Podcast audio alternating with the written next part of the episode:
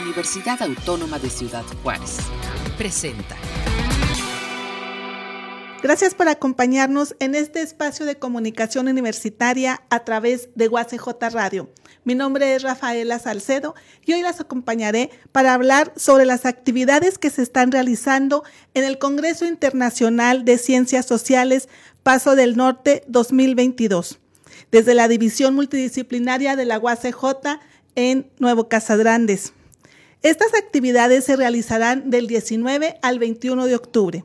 Y para tener más información al respecto, tenemos en entrevista telefónica a la doctora María Lourdes Romo Aguilar. Ella es profesora investigadora del Colegio de la Frontera. Cuenta con doctorado en ciencias sociales, con especialidad en relaciones de poder y cultura política por la Universidad Autónoma Metropolitana Xochimilco. Bienvenida, doctora.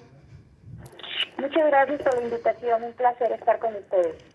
Doctora, platíquenos usted, ¿cuál va a ser su participación en este congreso?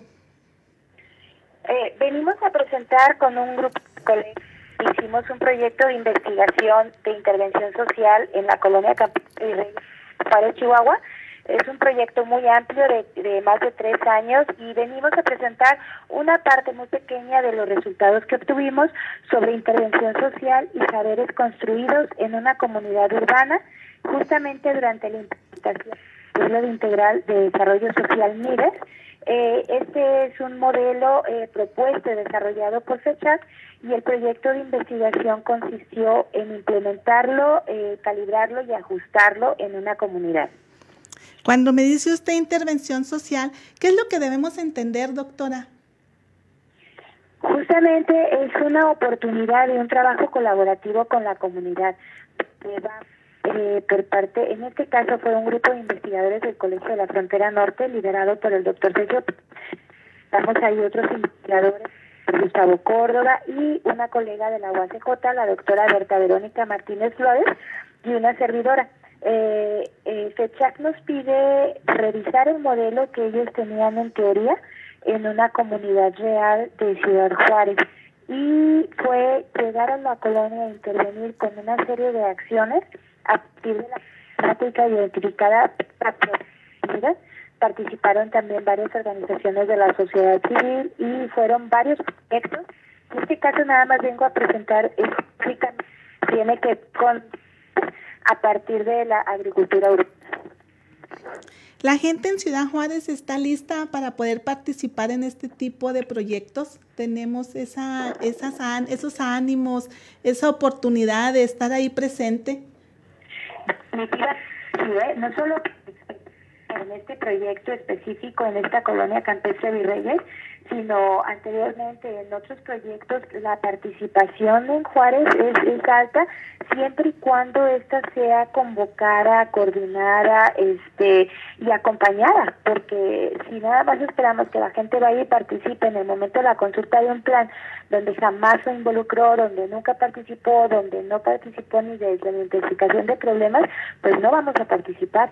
Es muy diferente este tipo de intervenciones cuando uno va a comunidad desde un primer momento y trabaja junto a la comunidad desde la identificación de problemas, qué alternativas ven, cómo se van involucrando, qué es lo que toca a la comunidad gestionar. Este modelo en particular eh, aborda tres elementos centrales de la intervención social, que son la social, el empoderamiento y la participación. ¿En qué consistió la participación de la comunidad ya propiamente en este proyecto?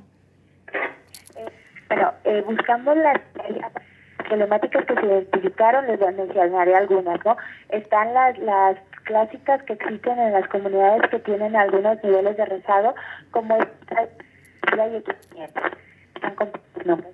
como las generales.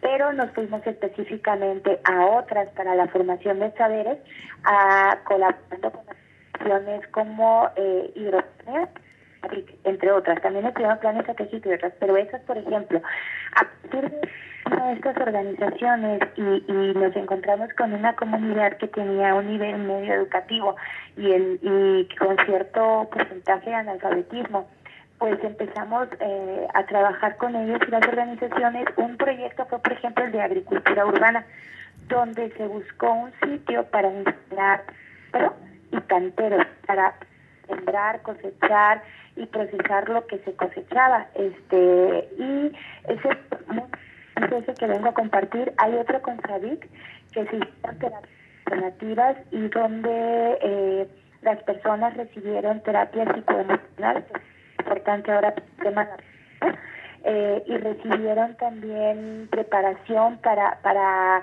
eh, ellos aprender a dar terapias alternativas como eh, masajes, reiki, auropatera, no me eh, y recibieron en cómo sembrar, cómo cosechar y cómo, cómo eh, preparar eso que estaban cosechando para una alimentación adecuada, ¿no? Y, esto, llegamos hasta el momento de, de, para realizar sus puestos entonces eso también incide en el tema socioeconómico de las personas.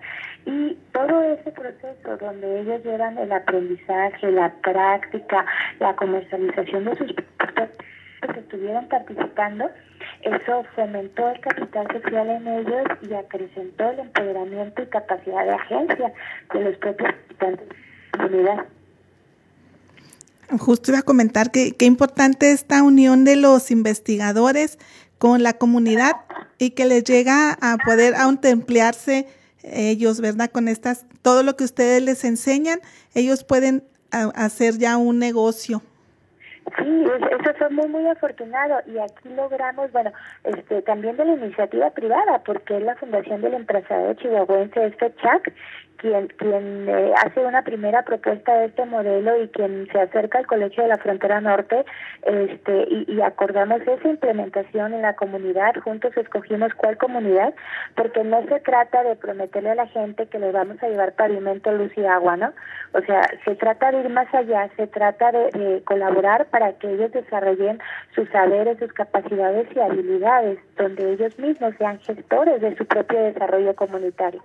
Entonces, eso fue lo más complicado. Logramos también la colaboración de gobierno, este, a, tal grado que ahorita se han cristalizado proyectos como un centro comunitario. Un problema que tiene la comunidad, como es una, es una colonia que está junto al aeropuerto, pues prácticamente está, se pudiera decir, consolidada y dentro de la mancha urbana, que uno no pensaría que tiene todas estas este, rezagos, ¿no? En varios rubros pero sí los tiene. Y uno de los rezagos es que cuentan con un solo parque muy pequeño que lo tienen súper cuidado y donde tratan de desarrollar varias actividades ahí, pero pues no se puede. Por ejemplo, viveros, los canteros, eh, los talleres de oficio, las capacitaciones, las terapias, pues no se puede. Y desde la, el primer acercamiento tuvimos acercamientos con la comunidad a partir de varios esfuerzos. Fueron diálogos deliberativos, fueron talleres de participación, fueron este, reuniones de núcleos de acción comunitaria, fueron varios. Pero desde el primer momento ellos manifestaron la necesidad que tienen de un espacio común, un espacio neutral, donde pudieran congregarse, donde pudieran este, aprender, donde pudieran reunirse, donde pudieran intercambiar, donde pudieran interrelacionarse.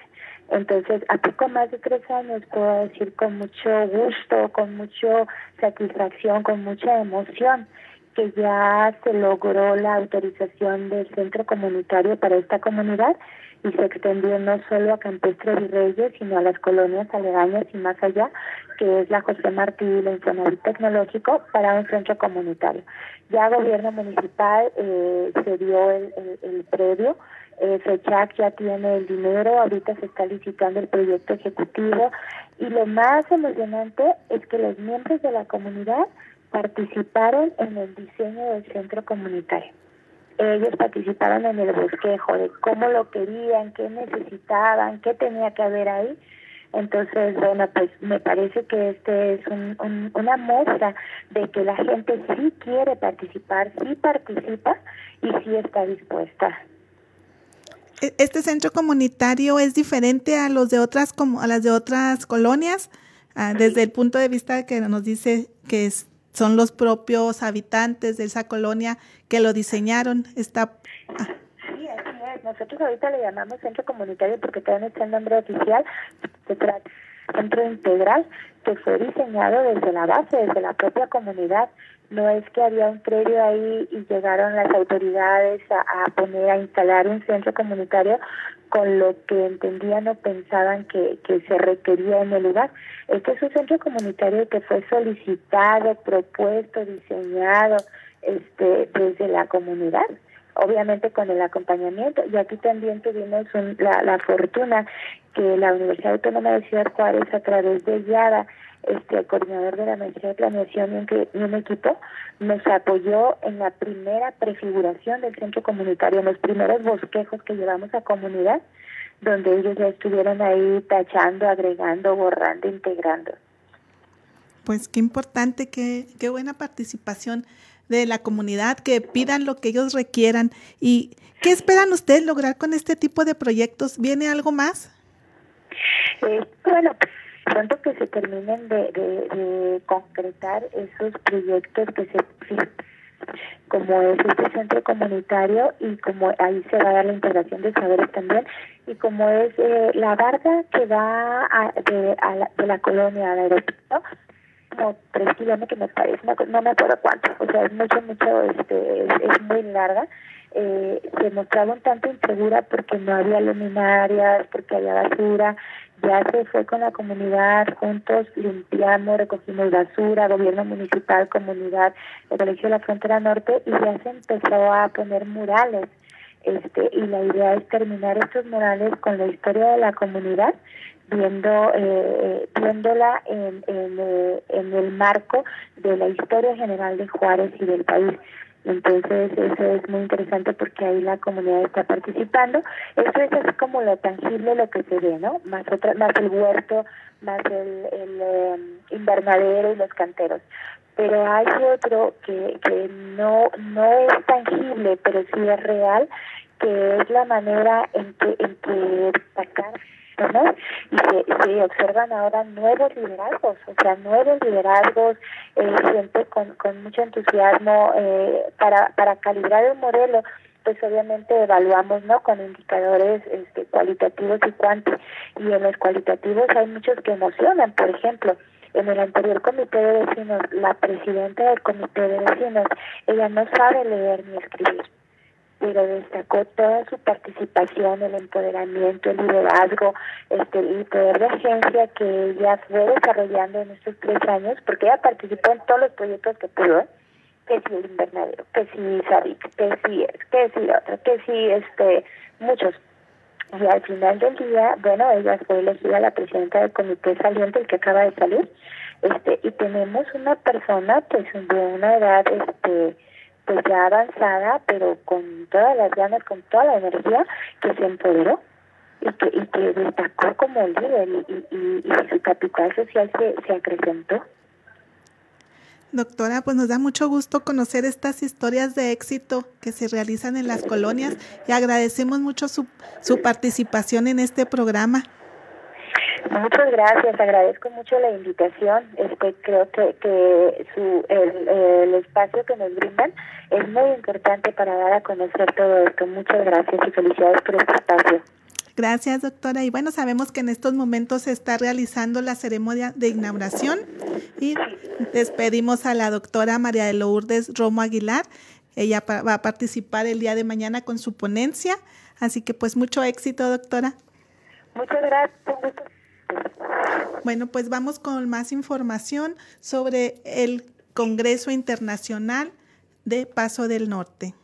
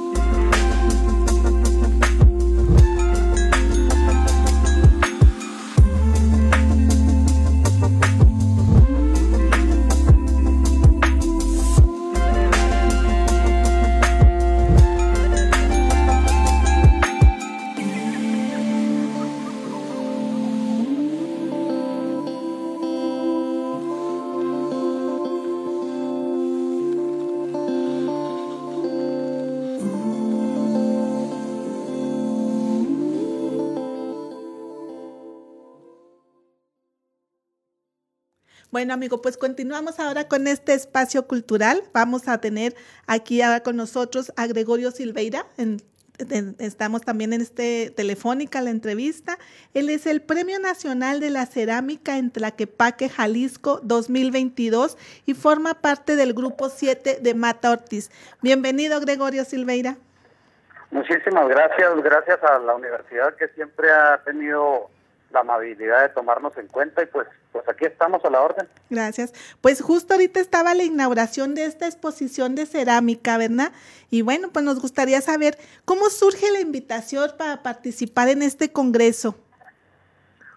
Pues sabe que, mire, yo soy parte de Mata Ortiz Grupo 7, somos una asociación civil, este, y, y la universidad siempre siempre nos ha estado apoyando con, con todo lo, que puede en, en días de, por ejemplo, hace unos días tuvimos el, un festival, un festival increíble, muy, muy bonito, y la, la universidad nos ha apoyado mucho, y pues ahora tuvieron el, tuvieron la, la amabilidad de invitarnos a su a su a la conferencia que van a tener y a, y a exponer el arte de Matartí sobre todo. ¿Cuántas piezas hay en esta exposición? Sabe que tenemos alrededor de unas 80 piezas, más o menos de diferentes artistas de Vida Ortiz. Me decía que es del grupo 7. ¿Cuánta gente compone este grupo? Mire, originalmente nos, nos hicimos llamar Mata Ortiz Grupo 7 porque fuimos siete integrantes eh, desgraciadamente nuestro buen amigo Armando Valles pues falleció y, y nos quedamos y en su lugar entró Morón y Talavera. Seguimos, ahorita somos ocho integrantes del grupo.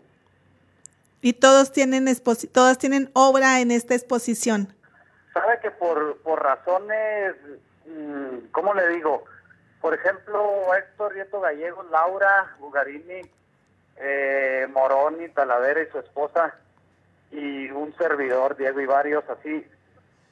Es, es difícil porque gracias a Dios nuestras obras, pues la gran mayoría cuando salen ya están, ya son sobre encargo, pero tenemos artesanías de, de Mataortiz, de gente muy, muy talentosa en Mataortiz, y es lo que estamos exponiendo. Si hay una pieza de un servidor, una pieza de Diego Valles, una pieza de Graciela Martínez, y las demás son de diferentes miembros de nuestra comunidad. Bueno, pues es muy gratificante escuchar que sus piezas ya son tan reconocidas y que ya están este vendidas, ya tiene mucho éxito, mucho público, ¿verdad? Entonces... Así es, gracias a Dios que, hemos tenido, pues sí, lo, lo, lo, que se esperaba, ¿verdad? Hacer nuestras piezas y que, que haya quien las quiera en sus colecciones. ¿Y el mismo grupo 7 fueron los que participaron en el montaje o recibieron apoyo de otras personas? Eh, no, mire, para esta exposición en realidad como no es algo tan grande, este, nosotros lo montamos, pero la universidad nos hizo el favor. Ahorita llegamos en la mañana y nos encontramos con la grata sorpresa de que, de que la universidad puso un adornos muy muy bonitos que hacen más llamativa una exposición.